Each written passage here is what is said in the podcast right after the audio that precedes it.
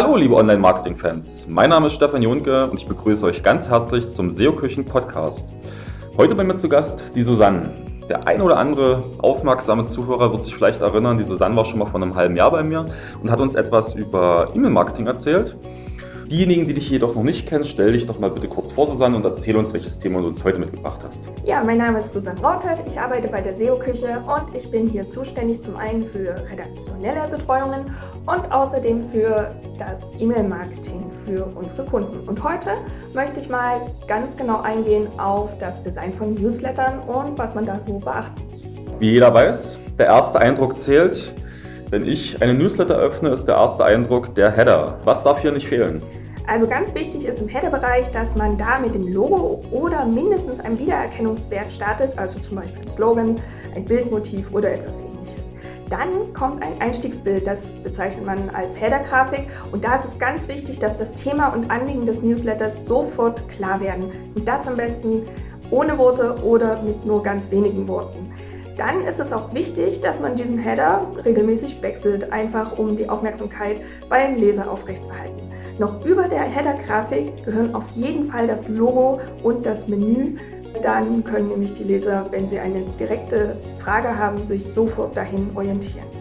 In jedem Fall ist es auch ganz wichtig, den Link zur Webansicht ganz oben in der Mail einzubinden. Wird nämlich die Mail falsch interpretiert vom Client, was immer mal passieren kann, dann hat man noch eine alternative Betrachtungsweise.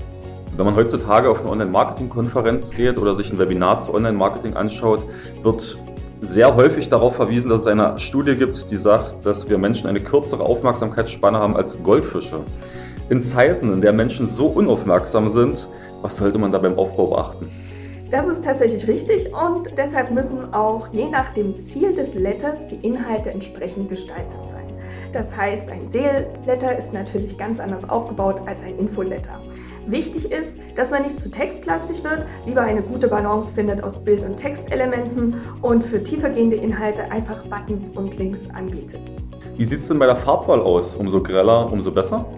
Nein, das kann man so im Generellen nicht sagen. Man sollte den Newsletter lieber am Corporate Design der Firma anpassen.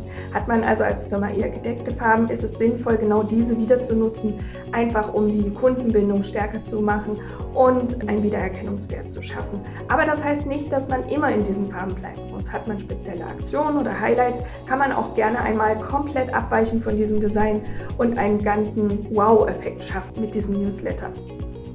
Wie wichtig sind Bilder und wie baue ich diese am besten im Newsletter?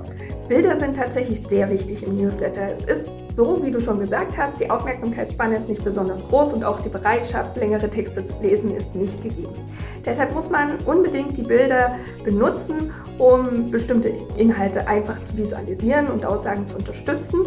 Aber man muss unbedingt darauf achten, dass man diese dann auch speicherplatzoptimiert einbindet. Das heißt, die Qualität muss gut sein, aber der Speicherplatzbedarf muss gering sein, damit die E-Mail nicht zu groß wird. Außerdem sollte man darauf achten, dass man die Farbigkeit und Motive und auch die Bildsprache so wählt, dass es eben zum Unternehmen passt.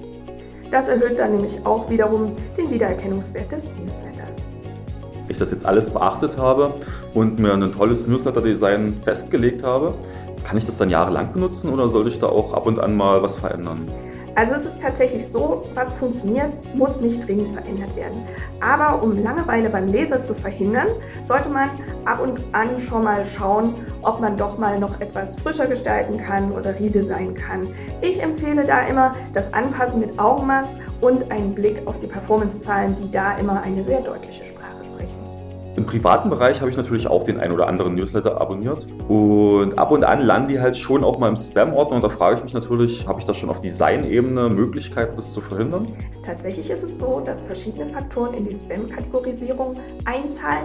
Im Design ist es so, dass äh, ein zu unausgewogenes Verhältnis von Bild und Text, also zu viel Text oder zu viel Bild, tatsächlich eher zu einer Spam-Kategorisierung führen. Das heißt, man sollte darauf achten, dass man Bild und Text gleichmäßig verteilt und dass man dann auch beim Versenden nicht zu häufig verschickt und ansonsten natürlich schaut, dass der Betreff gut gewählt ist und die Gestaltung ausgewogen. Wenn jetzt der ein oder andere Zuhörer, der schon regelmäßig Newsletter verschickt, sich jetzt fragt, naja, jetzt wo ich das alles gehört habe, ist denn mein Design überhaupt passend und ansprechend für meine Empfänger? Ähm, wie kann er das denn überprüfen? Gibt es da Möglichkeiten? Wie schon gesagt, da gibt es Performance-Kennzahlen, zum Beispiel die Klicks, die Abmeldung oder die Click-Through-Rate. Da ist es so, dass wir im E-Mail-Marketing tatsächlich eine sehr gute Auswertbarkeit des Kanals haben.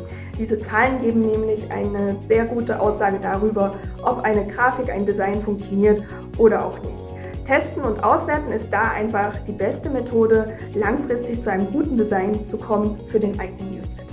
Um aufzufallen, sagt man ja, man soll den Dingen, mit denen man wirbt, immer eine gewisse persönliche Note mitgeben.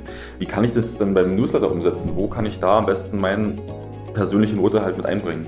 Also es ist so, dass man beim E-Mail-Marketing eine Personifizierung erreichen kann, indem man eine direkte Ansprache erreicht. Einfach dadurch, dass man die Namen wählt und eben lieber schreibt Hallo Paul statt Hallo lieber Leser, wenn denn das möglich ist. Dafür braucht man natürlich die entsprechenden Daten. Im Design ist es so, dass man da gerne auch mal Charaktere und Fotos von Angestellten oder Autoren einbinden kann, denn es ist einfach persönlicher, wenn Tina von der Firma XY schreibt, als wenn die Firma selbst als Autor auftritt.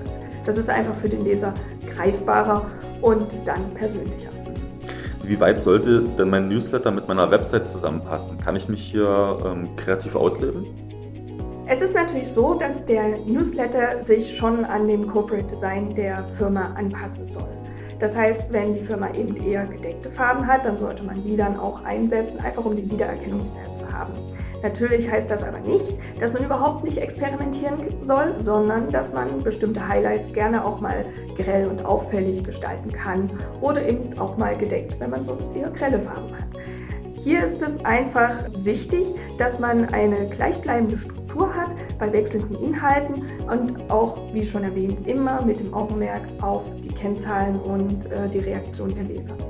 Abseits von der Website, welche Kanäle kann ich noch mit einbeziehen, um mein Newsletter zu verbreiten? Und vor allen Dingen, was muss ich dabei designtechnisch beachten? Tatsächlich ist es so, dass man im Online-Marketing fast jeden Kanal nutzen kann, um auf den Newsletter hinzuweisen und so dann auch Empfänger zu generieren. Auf der anderen Seite hilft der Kanal E-Mail-Marketing auch den anderen Kanälen, sie zu stärken, etwa durch Anbieten von Links für soziale Medien oder dergleichen mehr. Es ist so, dass man Kampagnen und Aktionen und Inhalte sowohl im Newsletter als auch in den anderen Kanälen aufeinander abstimmen kann, so dass die sich gegenseitig powern und dann haben quasi alle Betroffenen und vor allen Dingen natürlich der Kunde etwas davon. Designtechnisch bleibt es dabei, immer wieder Erkennbarkeit schaffen. So kann man zum Beispiel, wenn man einen Newsletter bewerben möchte, einfach die Screenshots vergangener Mails mit einbinden oder spezielle Elemente, so dass man einfach auch wieder den Wiedererkennungswert schafft. Dann bedanke ich mich bei dir, Susanne, dass du dir die Zeit genommen hast, uns heute ein bisschen was über das Newsletter-Design zu erzählen.